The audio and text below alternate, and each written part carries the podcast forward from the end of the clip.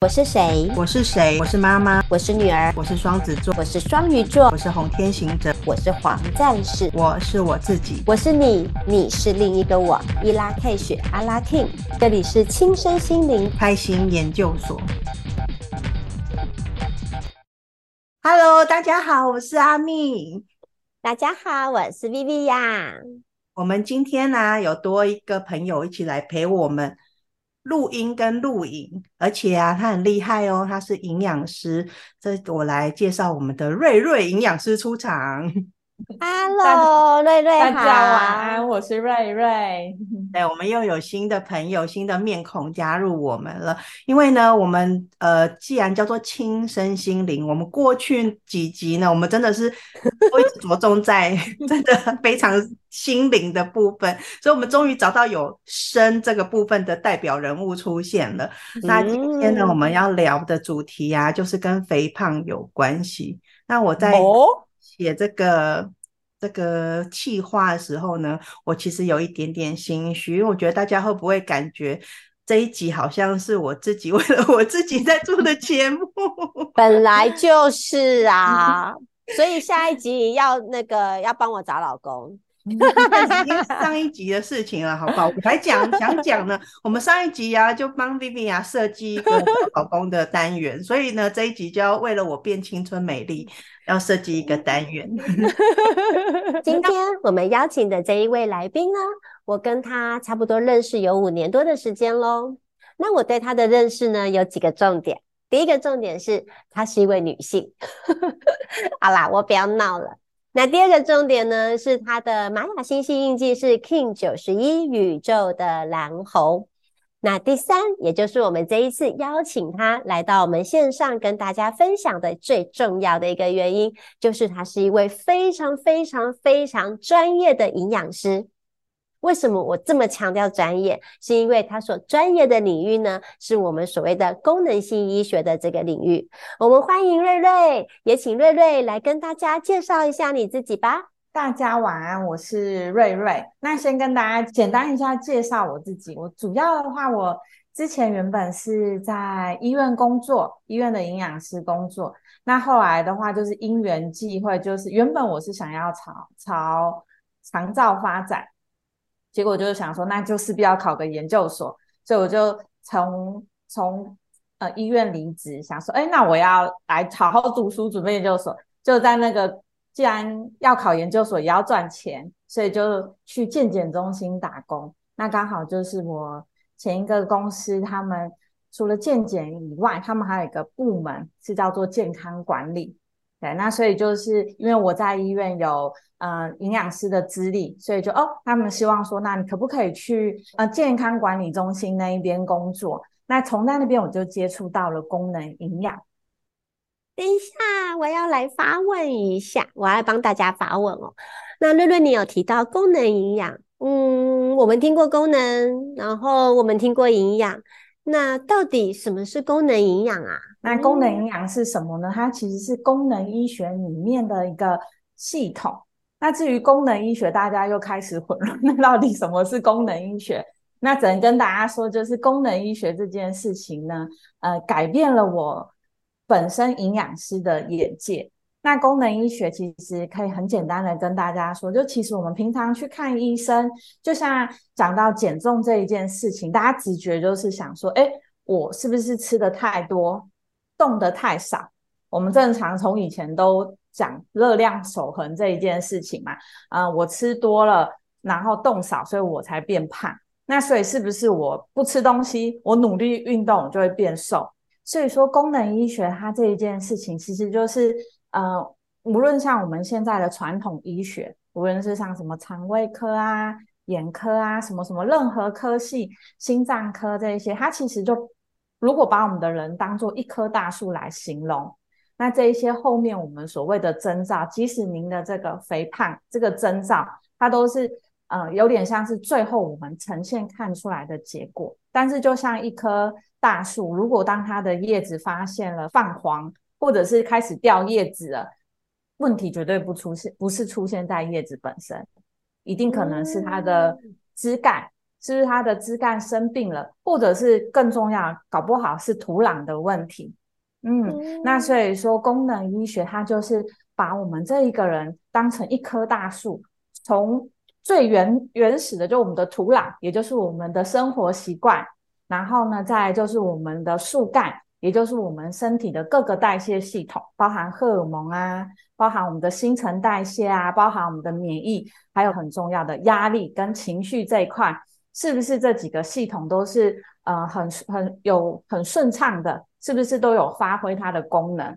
那我们就是这样整个梳理上去。如果把我们的土壤都处理好，诶，把我们的枝干都养得很健康，那后面的话叶子掉叶子啦或叶子枯黄的事情，自然而然就会减少。所以这个就是从这一块之后就，就诶慢慢就把这一些东西就融合到我的呃工作里面。所以我现在就在诊所，就是做功能营养咨询，也就跟比跟一般的营养师，就是只算热量啊，或是开菜单，可能就比较不一样。因为可能我就是会完整的去检视您的生活习惯，然后包含的吃，呃，我们最主要讲到，如果一个人要健康，就是有没有吃对，然后有没有睡饱，那再来的话就是有没有动足这三件事情。那我的工作就是帮忙去检视这个黄金三角有没有，你有没有做对，或者是呃最常讲的，我蛮常跟客人讲，就是其实有时候疾病就等于生活习惯累积病。嗯，当当我们的体重无论是增加，或者是我们任何疾病的产生，它其实都不是一瞬间的。一定是长时间都发现，哎，有小小的不对劲，小小的不对劲。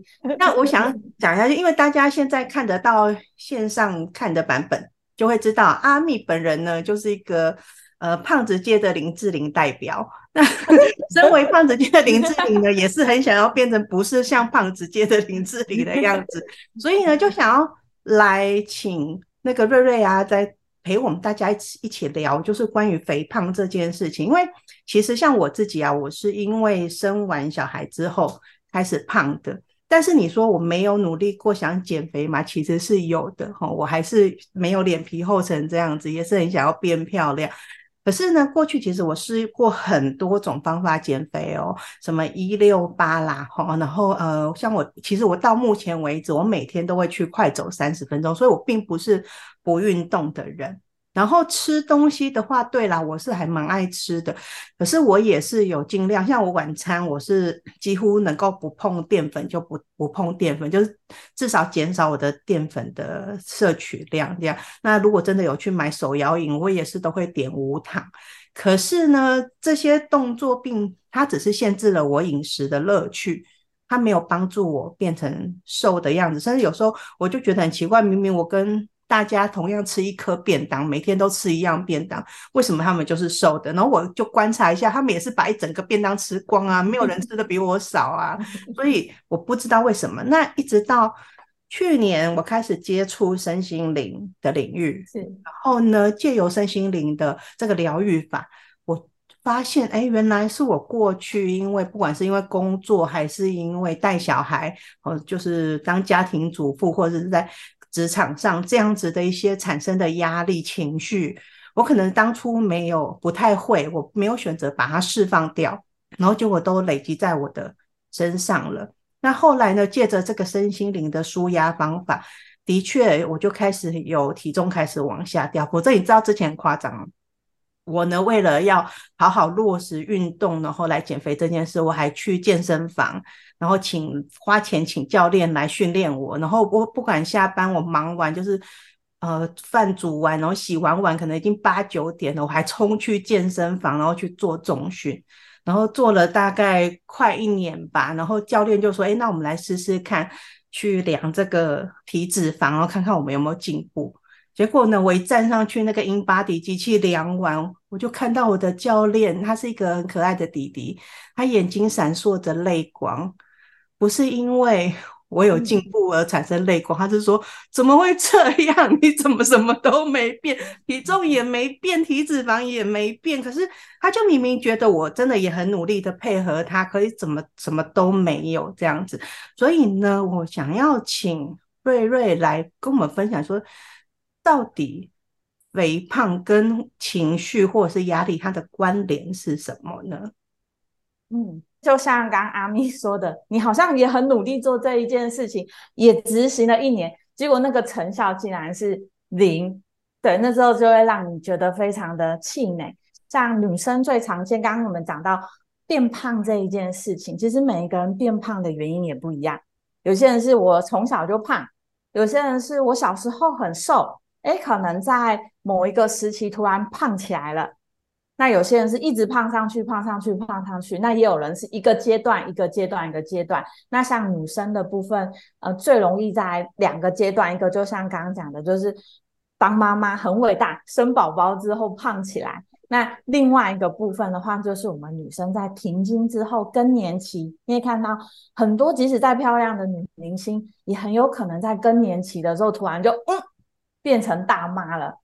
对，我已经度过妈妈的阶段，现在接着就要步入阶段，好恐怖啊！我是变胖吗？别害怕，别害怕，所以 我们才需要瑞瑞呀。对，没错。所以，Vivian，你好像一直都维持差不多这个样子，对不对？你有变胖过吗？这一段时间？现在就是我人生最胖的一个阶段。为什么要在此时此刻，现在这个时候来 cue 我？因为我很想要知道，说到底是每一个人其实都会经历胖，还是有人真的是呃怎么样做他就是不会胖？所以，我因为我看你好像都一直长这样啊，所以我想说你好像是没有胖的那个人。其实我觉得，其实就像瑞瑞讲的，就是我觉得可能每一个阶段，他虽然的表征，有些人是刚刚好，然后有些人其实是可能看起来过胖。有些人可能是过瘦，可是那一个阶段的他，可能不能单纯从表征，然后来去找到他真正的原因。其实我从以前到现在来讲的话，真的这个时候其实是我最胖的时候。那也不瞒大家说，其实现在的我是五十五公斤。然后我我觉得最明显的，应该真的就是进入到了，嗯，你看某一个年龄了，所以那个新陈代谢整个就慢了。那又加上前面这三年因为疫情的关系，所以我以前其实是一个会。一个礼拜大概进健身房两到三次的人，然后心肺跟重训都有在做足够的人，所以也还好。我以前有做，所以这三年有撑住，然后最后这一年撑不住了，所以 就就开始飙高了。可是我曾经最瘦的时候，呃，是到四十二公斤。哇，就跟个竹竿一样。那那时候其实也是我工作最繁忙的状态。嗯、可是那时候虽然是四十二四十二公斤，有点太瘦，可是每个人都说瘦得蛮漂亮的，嗯，开心。对，所以我觉得就像瑞瑞讲的，有时候。嗯，就像每一个人可能来到你诊间来跟你做询问他现在的一个问题的时候，然后其实那都只是一个外表呈现的。所以我刚刚在听的瑞他在你在介绍你的工作，我觉得你好像一个侦探哦。这种感觉 像是他今天 OK，他已经来了，然后来了之后，哦，他就先把他目前的状况，就是先让你知道。可是你还是要透过一个叫做理性的指标，所以通常你好像应该也会去看血液报告，对不对？就是把他需要知道的血液报告，他现在内在的营养状态是什么，透过一个抽血的一个部分来指导。可是你有了这个这个。虽然他很客观，可是你好像就要开始跟他心理战，因为你知道有些人好像都不会先很诚实的说他到底怎么吃的，然后在那个心理交交防的过程当中，你慢慢才把他的生活习惯抓出来，嗯、然后你最后就会找到那个真凶，是这样的感觉吗？应该是，嗯，大部分其实很多人虽然来营养咨询。但是他们其实，其实就像那个 Vivian 说的，其实很多人进来是准备来找我吵架的，因为他们就是想要，真的，因为他们就是想要跟我辩驳，就是，嗯、呃，我我我我都努力成这样了，对啊，为什么还没瘦？所以说他们很怕我指出他们说，哎，可能就是这个原因造成你体重瘦不下来，他们就会怎么样说？你是要跟我讲吃的吗？你是要跟我讲动不动吗？就像阿咪刚刚讲的，是不是？他一六八你也做了，对啊，然后运动你也去了，一六八，我每每个礼拜运动三小时。哦，我平常如果有便当，我一个便当会分两餐吃，就是每个人进来都准备想要说，我想要告诉我我的生活没有问题，可是问题就是，那我才回到一句，就我最常跟客人讲说。对啊，所以你觉得你都吃成仙女餐了，为什么还没有变仙女？所以问题就并不是在饮食上面。那那时候客人才会稍微觉得啊比较放松。那我是哪里哪个地方让我不是仙女？这才是我们要去探讨的问题。哎、嗯，可是我们一般啊，觉得好像如果有情绪有压力，的确有一些人他是会。用饮食来去排解啊，就是可能心情很好啊，去吃个大餐，然后 心情不好我就要怒吃，好不好都要吃。难道 Livia 你不会这样子吗？因为我可能对吃的欲望没有那么的高，大家都跟我一起相处过嘛，哈、嗯。其实我平常的日常就一天只吃两餐，而且我两餐的间隔时间可以高达十小时。那我曾经在我最忙碌的状态的时候，就我刚刚讲的，就是我后来瘦到四十二公斤的那个时候，其实那个时候大部分都是我是呈现我两天才吃一餐，两天才吃一餐 哦，因为会忙到我根本会忘记吃饭，然后我的身体也很奇怪，它不会自己喊饿，它不会肚子叫。以前呐、啊，以前那个时候的我，好像好像我好像会所有我的身体会所有全部都被我抑制下来了。然后他不会喊饿，他不会喊累，他可以不用睡觉，可以不用吃东西。好，所以我问错人了，你就你问错了。所以这一集是我，我现在该退下了嘛？拜拜。没有，所以你就是属于不用吃仙女餐就直接是仙女的那种人。那个是过去啦。老老师就是吃仙女餐，他是不吃东西的，不吃就是吃空气，对啊，吃空气，吃空气。真正吃仙女餐，然后变仙女的人，可是可是应该是按照六月你的专业来看，我那我的状态应该就像你是不是刚刚讲的，其实跟饮食没有关系的，它其实跟我内在的一些激素啦，还是一些系统上面产生了其他的状态。对，所以就是回归到就是压力这这个字，其实有些人经常讲，哎，遇到压力胖，另外有一些人就是。不会啊，我有压力的时候，我反而是瘦。瘦，对，那就是取决一下每个人在面对压力的时候，我们怎么去处理它。那只是讲到就是，嗯、呃，压力也就是情绪这一件事情，它跟饮食最主要的相关性，是因为我们对待食物的看法。嗯，其实食物的话，呃，对大家而言，大部分都是正面的。都是鼓励的，即使是麦当劳，虽然是邪恶的，看起来现在是我们都强调它不健康，营呃营养不均衡，高油高热量，可是你所有的广告里面，它还是跟一个很美好的事物呈现在一起，对吧？那甚至是小时候考试考好，或是做什么做好了，那爸爸妈妈就去鼓励他，所以这个就是我们呃主主要的主观意识，这就是受我们后天的影响，我们把。这些食物本来就是当成一个奖励的事情，嗯，对吧？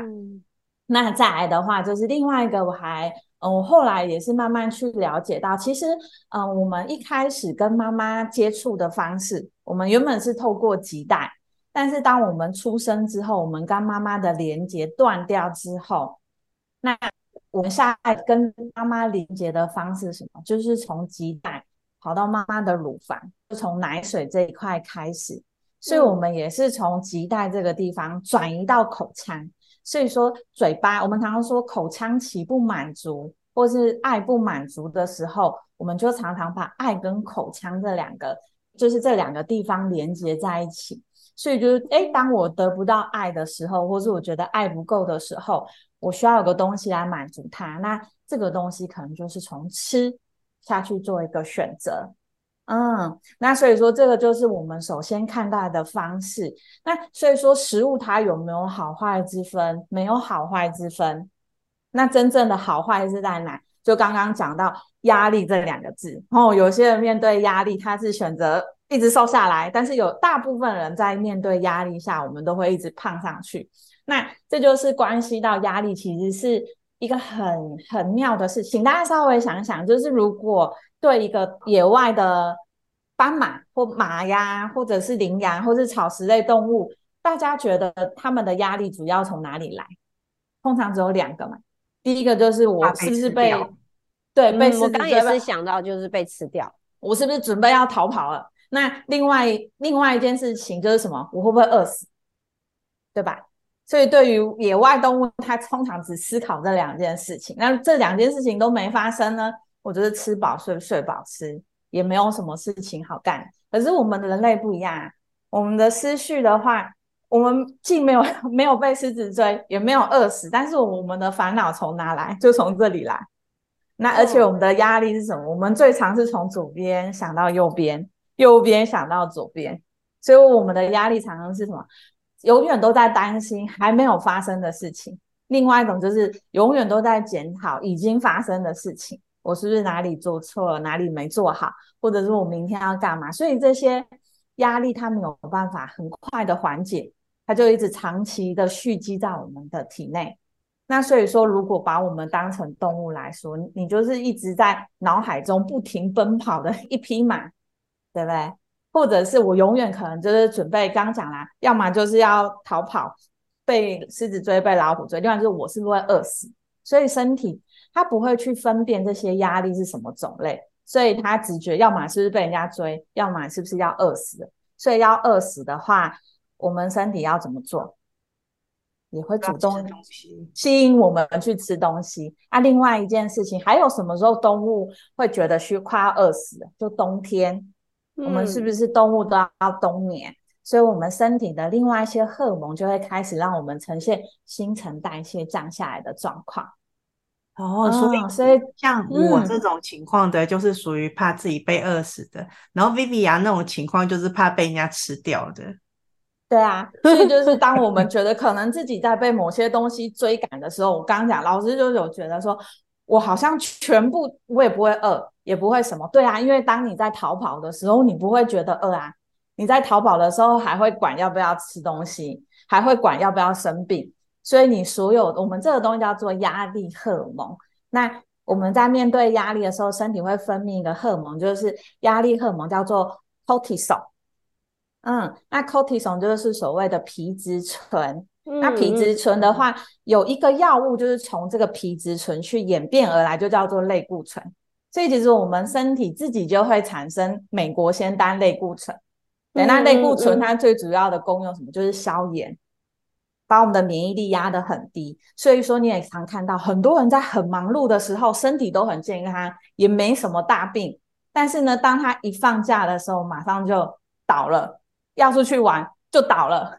为什么？我以前就是这样，在想要 cue 你，就是你呀、啊，就在讲你。以前，以前，以前，五 年前以前，嗯，大家都说你是工哦，你好适合工作，因为你在工作的时候所向无敌，你不能放假，因为一放假就倒。为什么？因为就是就对我们来讲，这啊，这就是因为你的压力荷尔蒙太高了，高到 就是让你整个免疫系统都压得很低很低。嗯，所以说你平常也不会有任何的不舒服，只有偶尔小小的反复性的感染。那这个在女生身上的话，我想我们听众女生比较多，在女生身上最容易发生就是很容易有一些私密处的感染，可是就好像反反复复又没有到很严重，但是就好像这个问题又解决不了。那另外一个最常见的就是什么？可能就像刚刚 Viviya 说的，我一放假之后我就累垮，因为什么？因为你的。身体，我们生理分泌的这个皮质醇量降低了，因为现在没有压力了。分泌降低之后，你的免疫系统终于开始正常的运作了，所以原本入侵到你这些身体里面的毒素开始就被攻击了，所以这个时候才会，反而是你的免疫系统太活跃了，所以你就反而就倒了。嗯，所以这个就是压力这一件事情，为什么现在越来越多被人家探讨？因为它所造成的伤害是非常非常的广泛，所以像刚刚老师讲的一个是也呃，像它是也影响到它的免疫系统，那另外一个就是影响到我们自己新陈代谢这个地方，嗯，嗯，所以我刚刚有讲到嘛，就是战跟逃，对，那另外一件事情就是讲到我会不会饿死这一件事情，所以说，当有皮质醇这个荷尔蒙出现的时候，身体为了要怕自己饿死啊，所以我们会第一个就是什么？如果要消耗能量，我们尽量就会把我们的肌肉给分解掉，嗯，分解掉来产生能量。因为产生能量的话，肌肉比脂肪，肌肉更快容易被分解。嗯，对。那另外一件事，就当我要储存热量的时候，我无论什么，全部把它转成脂肪储存起来。因为同样一公克的，嗯、呃，一公克的肌肉跟一公克的脂肪，一公克的脂肪所含的热量比较高，所以我们身体就会自动自然而然变成碱基增脂的体质。啊、呃，那另外一个女生影响最严重的就是我们这个甲状腺的甲状腺，嗯啊。所以说，在甲状腺的部分，当我们甲状腺功能变得比较差，你们看到甲状腺呃功能比较亢进的人，大家知道吗？甲状腺特征是什么？很瘦，眼睛很凸，心跳很快。那相反的，甲状腺功能低下呢？就我们这种就是整个身体都比较虚虚垮垮的，然后我们整个代谢都会变得比较慢。那在女生还蛮容易常见一个是头发的发质比较稀疏啊，另外就是眉毛。很多有一些女生特别看的话，她可能在眉尾的地方眉毛就比较稀疏，这种都是一个甲状腺功能稍微比较低下的一个状态下出现。什么眉毛？我刚有眉毛照镜子看一下。对，那我的眉毛很淡，所以很有可能跟甲状腺有关。你又不胖，这刚讲到，那这个胖跟瘦的定义，其实我们是要看。嗯、呃，我们的体态就像你为什么要站上 InBody？其实站上 InBody 最主要就是要看，除了体重以外，你体重增减的时候是增加在肌肉量吗？还是减少在脂肪量嘞？嗯，这个其实它就甲状腺也是影响到我们。同样体重的人，诶，有一些人就是，诶，为什么我的肌肉量越来越少，我的体脂肪越来越越越胖？就像有些人体重没变，但是我的裤子却越来越紧了。这个就是我们的体态在改变的一个状态。我每天站在我的 InBody 上面，都是在看那个肌肉量的变化，肌肉量跟那个脂肪的变化，然后来决定我今天的心情好不好。每天哦，每天都量。那你为什么每天有 InBody 可以量？那个不是是要特殊的场所才有的机器？不用不用，目前的话、嗯、现在有，嗯。现在那种家用型的体重机也都可以量到体重体脂了，哦，而且它还可以连线在你的手机上面，嗯、对，量你的体重体脂啊、内脏脂肪啊什么的，嗯。所以它其实影响的很多很多。好，因为刚刚听了这一些啊，我有一个问题，就是可以请说。我们以前在还没有知道说，诶，压力情绪会变胖的时候，我们的认知都是因为胖一定是吃太多，然后热量累积啊。那现在呢，又有一个新的观念，所以情绪压力也会变胖。可是其实我们吃太多也还是会变胖啊。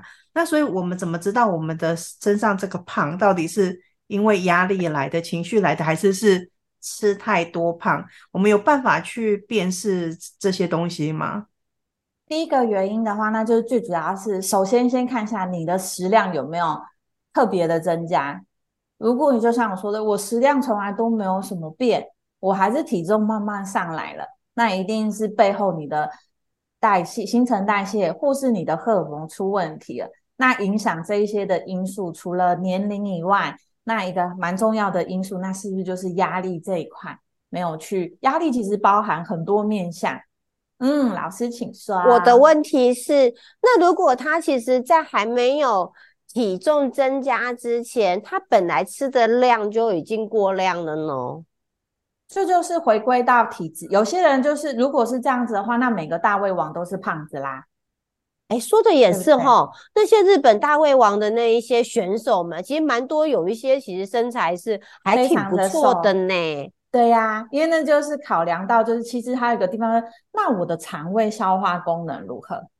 嗯，这就是观察。有一些人其实像小时候小朋友，哎，肠胃功能不好，吃什么拉什么，吃什么拉什么，他都没有吸收，就对了，没有吸收，他也很难胖，对吧？所以安蜜，你就是吸收太好喽。我有时候是这样怀疑，因为 我啊，如果少吃吼，我都没有变瘦。可是我只要那个稍微贪嘴一点点，稍微一个礼 拜多吃了一次大餐，那个马上就反映在体 重。哦，真的吗？你的你的意思是说，如果你不管是刻意还是不刻意，可是你很明显跟平常吃的变少，可是不会改变，可是你只是偶尔。多吃了一点点，然后就会很明显的体重就会增加。对，像我们去年前年不是因为疫情的关系，然后政府就规定餐厅不能内用吗？对，是我是我们家的习惯是一个礼拜的周末一定会全家人一起出去吃一顿，不管吃什么，就是一定要在外面吃。那我就觉得过去啦，我认为我的体重是因为这样子每个礼拜吃大餐来的。嗯、那可是。就奇怪啦，那那个餐厅禁止内用，说我们根本就没有出去吃，而且那一阵子不是我们的疫情比较紧张的时候，根本就都在家里自己煮。那自己煮就真的很简单啊，就是青菜啊然后什么，就是很，因为我真的不太会煮饭啦，所以真的没有煮什么很了不起的东西，嗯、可是就没有变瘦哎、欸，好奇怪。然后但是也很好玩，就是后来现在不是又恢复可以吃大餐了吗？哎、欸，其实我也没有变胖哎、欸，嗯。所以就觉得怎么会那么有趣？但是没关系哦，我们要留下一个伏笔，就是我们呢这一集，我们先来了解变胖的原因。那我们的下一集啊，就来教大家怎么样有机会让自己变得瘦一点。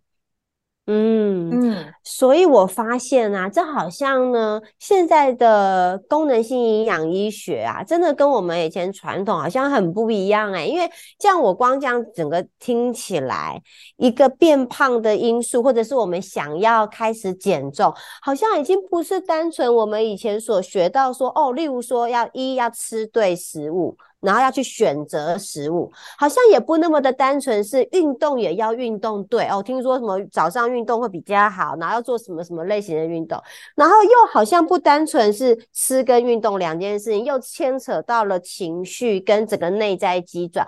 哦，我觉得减重真是一个很资深又很专业的，对女生来讲 又很重要的一件事情哎。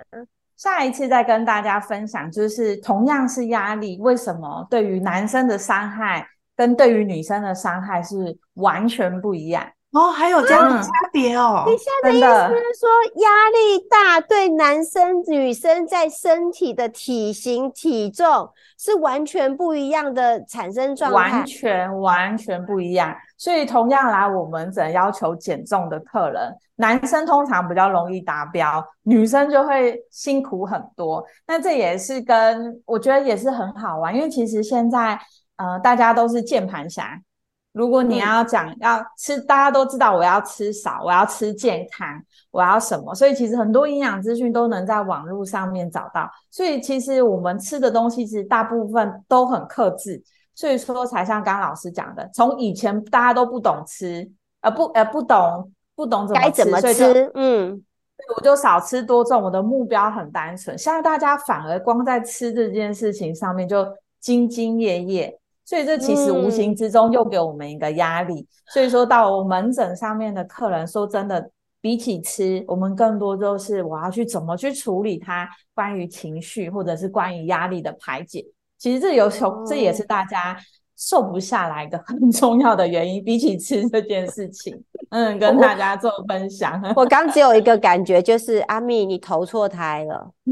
为什么？要应该变男的吗？对对对对对对对。不行啊，这样我就不能落实我青春美丽的愿望啊！我一定变帅气魅力呀！对啊，好啦，雄壮威武。那我们很期待啊，下一次瑞瑞营养师再来跟我们分享，就是其他跟减肥有关系的这些资讯，尤其一定要为了我，一定要再来，好吗？好，没问题。那我们呢？接下来呢，就是要来进行我们每一集都一定会有的玛雅当日的印记的观察。感觉今天的印记啊，就是一个不是肥胖的人的印记，因为很 fighting 吗？对，感觉他是一个永远都是在战斗位置上的。OK，好，那我们今天的星系印记是。King 五十六自我存在的黄战士，那自我存在的黄战士呢？第一个，因为他其实是有一个非常非常会是要把自己准备好的能量，好，所以他已经会想好，如果他即将要去出征，那他应该要做什么样的一个策略。那我觉得这个印记很可爱，这个印记的氛围，其实我会觉得今天其实是一个非常有力量的一个氛围，因为它充满了叫做智勇双全，它充满了就是文武双全的能量。因为我们的主印记是黄战士，那我们的引导印记呢是黄人，那黄人象征的是大智慧，它有时候也有如那种呃一个王朝旁边呃王朝里面的那个丞相。而我们今天的主印记黄战士呢，他就有如那个将军的部分，所以光这两个印记在在放在一起的时候，我就觉得哇，今天真的是又很聪明，又很帅气，嗯、然后又很全力以赴出征的能量，而且呢，这个将军是一个做好准备的人。那有这么完整的准备之后，他们要干嘛呢？就是往未知的旅程去出征了。好，因为我们在红天行者的波符，它就是展开了一个我们往外探索、往未知探索，甚至是一个冒险的一个旅程。可是这个的时候，这么有力量的战士，又是这么聪明的战士，想必他一定可以跨越这个未知，因为未知很容易产生恐惧。未知很容易陷入一个慌乱的状况，就我们刚刚讲的那个 情绪跟压力。可是，当如果他已经是做好准备，而且他又能用他聪明的脑跟他的内在的一个勇气，那他一定可以跨越所有的未知，然后往成功迈进。所以，我觉得今天是一个非常有力量的一天哦。那希望今天大家都可以感受到。智勇双全在自己的身上所体验出来的，感谢大家。好，所以听完我们今天这一集的节目啊，就请大家呃发挥这个印记的力量，让自己变得很智 智勇双全吧。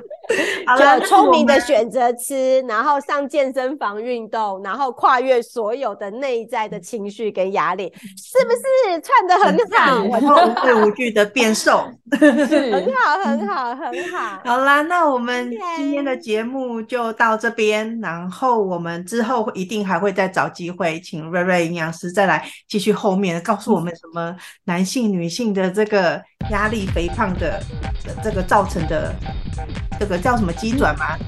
造成就影响，影响好，对，那就是这样子，那就我们下一次再见喽！祝大家今天都有美好的一天，拜拜，拜拜，拜拜。